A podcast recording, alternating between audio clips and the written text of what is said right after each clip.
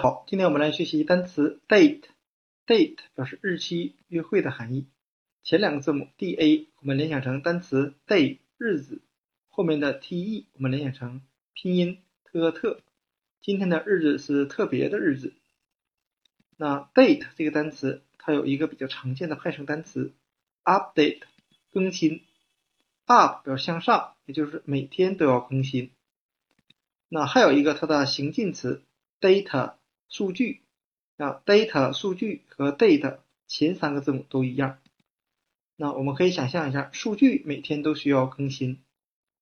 那今天我们所学的单词 date 日期、约会和它的一个派生词 update 更新、升级和一个形近词 data 数据就讲解到这里。谢谢大家的收看。